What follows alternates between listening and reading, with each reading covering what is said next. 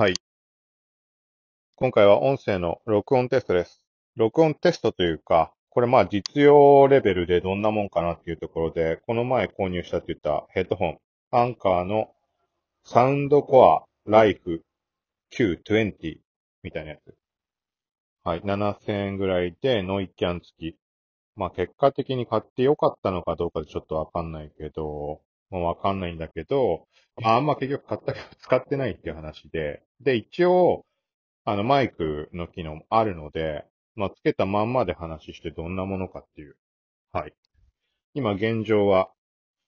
ノイズキャンセリングオンにした状態でそのまま話してます。まあこのノイキャンの機能がマイク側に関わることなのかどうなのかって知らないけど、ちょっとノイキャンオフにしてみます。はい。今オフにしました。まあ話しやすい、話しづらいっていうと、まあこれも好みとかあるのかもしれないし、よくわかんないけど、えっ、と、まあ、ノイキャンなしの今話してるのだと、もう塞がれて聞こえてくるなっていう感じ。で、ちょっともう一回、今、ノイキャンオンにしました。っていうとな、なんだろうな、別に違い、なんか違いはあるけど、どっちがどっちって、まあ、自分の声が聞こえづらい、こっちの方が。なんて言うんだろうね。これが説明になるかはわからないけど、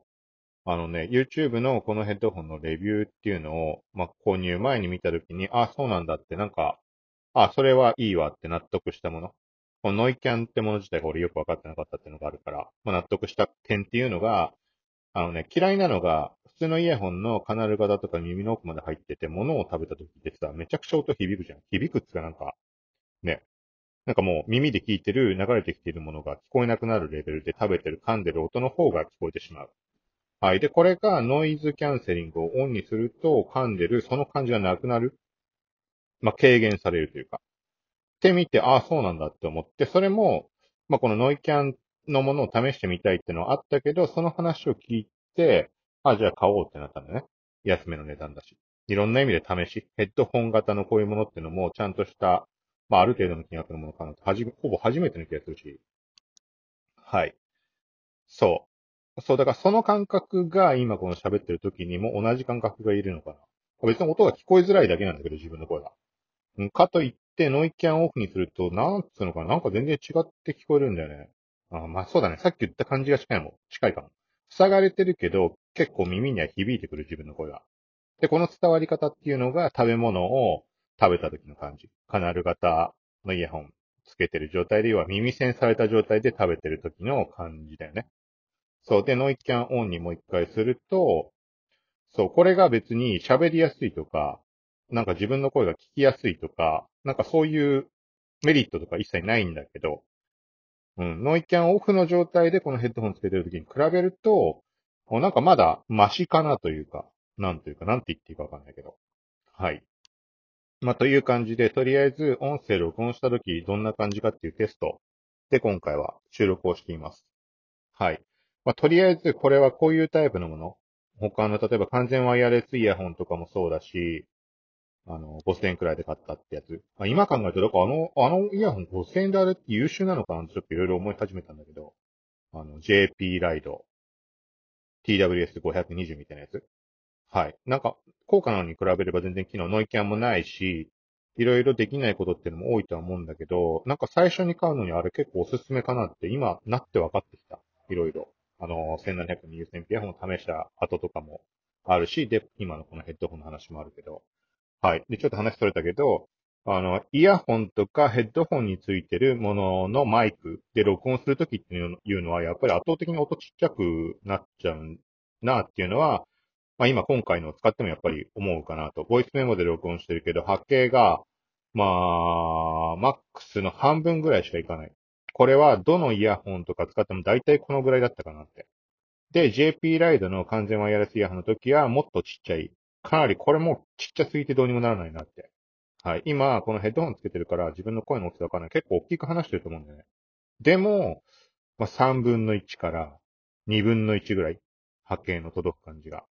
まあ、2分の1ぐらいが平均で出てるから、今このぐらい喋ってるぐらいで、声が大きい時でようやく2分の1ぐらいかなっていう印象です。だから、まあ、あれかな、この、ポッドキャストのアプリとかで聞いてるっていう状態なので、アプリ依存ってのはあるとは思うんだけど、音声通話をするときに、聞く側に回ったと思って聞いてもらったら、いいんじゃないかなって。まあ、まんまそういうことになるかわかんないけど、要は、今、えっと、俺と、まあ、音声通話しているとして、その時に、そっちに届く音はこんな感じですよっていう。なので、買う人の参考になれば、まあ、音声の通話とかにも使うような人たちもいると思うので、はい。まあ、そんな参考になればと思います。うん、だから、そうだね。まあ、たまたま今回の配信にたどり着いた人は、えっ、ー、と、1個前とかの配信でも前後の配信、通常時は、ちゃんとしたマイクを使ってるので、ちゃんとしたというか、1万3000円ぐらいの IC レコーダーみたいなやつを iPhone のボイスメモにつないでやってます。はい。なので、それと比較してもらうと、まあ、どう聞こえるか。まあ、圧倒的に音は悪いとは思うんだけど、ちょっと今回初めての録音なので、まあ、自分でも確認してみようと思います。はい。せっかくなので、えっ、ー、と、さっき話で触れた5000円ぐらいの、5000円ぐらいの完全ワイヤレスイヤホン JP ライド TWS520。はい。これで、今、それのマイクから話をしています。まあ、波形を見てみると、まあ、さっきのヘッドホンと変わんないか、もうちょいちっちゃいかぐらい。さっきの話の中では多分ね、めちゃくちゃ音がちっちゃいって言ったと思うんだけど、今波形を見てみるとまあ変わんないかな、ちょっとちっちゃいかな。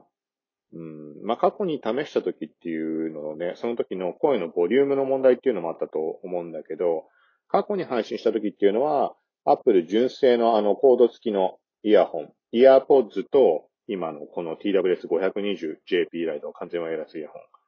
と、あとは iPhone 単体で話をした時。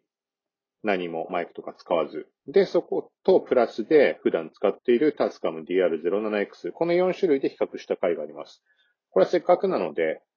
今回のこのポッドキャストの配信のところに URL 貼っておくので、えっ、ー、と、どっか Spotify か Apple か、ポッドキャストのリンクを貼っておきます。はい。だからそっちも合わせて聞いてもらうと、まあそうだね。例えばマイクを買おうかどうかとか、完全ワイヤレスイヤホンの音、うん、イヤーポッツの音みたいに比べてもらうと何かの参考になるんじゃないかなと思います。はい。まあ、とりあえず、まあ、今これを話してる、このイヤホン変えて話してるぐらいだから、さっきのヘッドホンの音を聞いてみました。まあ音はめちゃくちゃ悪いなって。ただまあ普段の通話とかに使うレベルなら別に平気なのかね。うん、でもなんか例えば、ズームとかでも何でもいいけど、俺はもうなんかのポッドキャストの方に慣れちゃってるからっていうのと、あと普段通話ってしないので、基本的に。うん、だからなんか結構フラストレーション溜まるんじゃないかなと思うけどね。